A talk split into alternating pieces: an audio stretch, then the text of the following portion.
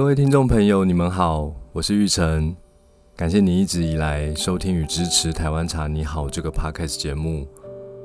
不晓得你是否知道，《台湾茶你好》也是我写的一本书。这本书记录了我在年轻时探索茶道的过程中，看见台湾茶的另一种可能性。在这个特别企划的节目中，我将朗读书里面的文章。与你分享这片土地上最纯净、最美好的风味。一之二，漫长的找茶之旅。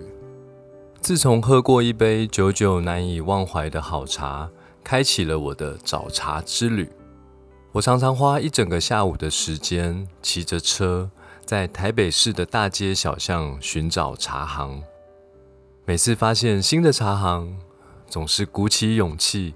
抱着既期待又怕受伤害的心情走进去，与茶行老板攀谈后，找寻是否有自己喜欢的茶。尽管大部分的传统茶行在外观上有着难以亲近的距离感，略为剥落的招牌字迹，极冷调的白色日光灯，随意堆放在地上的茶叶，几乎占据了所有的走道。加上店里常常只有一个上了年纪、板着脸孔的老板，如果不是因为心中太渴望找到所谓的绝世好茶，半步也不会想踏入的。但幸好，大部分的老板看到像我这样一位爱茶的年轻人走进去，都会保持着指导后进的心情，以还算亲切的方式介绍，并泡茶请我试喝。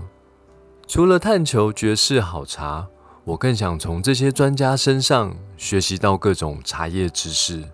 每次在试喝的过程，让自己像一块海绵，专注地学习茶行老板泡茶时的每个技巧，并思考与自己的泡茶方式有什么不同。接着，不断地抛出心中的疑问，请老板传道授业解惑。并希望老板能多泡几种不同的茶，这样的好学精神比自己在学校上课还认真百倍。大概是因为我喝下的第一杯茶是骊山乌龙，所以我特别迷恋高山茶的滋味。原本以为骊山乌龙就只有我喝到的那一种味道，没想到听这些专家说，骊山的范围很广，并分布许多茶区。不同茶区栽培出的味道都各有不同。我总是对这些茶的事情特别感兴趣，也很努力记住茶区的名字和海拔高度。不过，这毕竟不是老师在帮学生上课，茶行老板通常也会在适当的时机切入正题，询问有没有哪一支茶喝起来比较合口味。我得从刚刚喝过的这些茶，看看有没有比较喜欢的，或是比较好的，挑一个买。一间茶行或许会有还不错的茶，但不可能每一款都是好茶。必须承认，在试喝了这么多款茶之后，其实味觉早就乱了，根本分辨不出哪一款比较好。即便有的时候只喝一两款。但是这些专家介绍形容的美好气味与感受，为何都无法从杯子里的茶感受到呢？然后，到底什么才是专家说的山头气呢？再者，因为茶行老板使用的茶具、冲泡方式，不见得和自己一样，不同的冲泡方式形成不同口感。我这种假内行，更难对茶叶品质的好坏做出客观而正确的判断。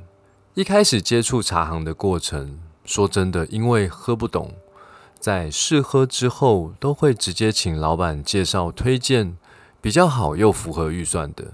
但几次之后，踩到地雷的几率实在太高了，所以我发现。不能将自己完全不懂茶的一面表露无遗，这样子茶行老板会很开心的推荐烂茶。必须要从一开始就装懂，才有可能买到比较好的茶。讽刺一点的说，整个试喝过程就是一个似懂非懂的年轻人和一个半推半就的茶行老板的互动过程。年轻人或许想买茶，但更想虚心求教。表面教学热切的茶行老板，其实潜藏了想要借由资讯的不对等，出脱手中品质较差的茶。茶叶不是便宜的东西。一斤茶买起来也都要好几千，对一个只有一点点零用钱的大学生来说，算是奢侈的兴趣。年轻人一开始抱着既期待又怕受伤害的心情走进茶行，经过了试喝，买到了茶叶，却还是不知道自己买的茶是好是坏，于是又抱着既期待又怕受伤害的心情，急忙回家。用自己的茶具冲泡，喝喝看自己买的茶到底好不好。这样的找茶过程持续了很多年，试喝了很多茶，也买了很多茶。自以为从专家身上已经学了很多，应该已经有足够的能力判断茶叶的好坏，可还是常常买错茶叶。每当有很多疑惑的时候，也会去书店翻书找答案，可是坊间的茶道书籍大部分琢磨在茶道文化的美学和心灵探索，没有一本书写的是第一次去茶行买茶就上手，或是十分钟教你喝懂一杯茶。那个漫长的找茶之旅，到头来我发现自己其实什么都没有学会。充其量只是跑茶行的经验值很高，能算得出台北市有几间茶行罢了。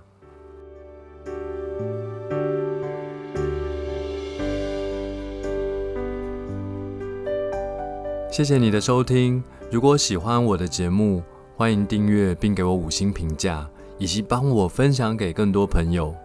祝福你，因为一杯茶，每一天都比昨天更好。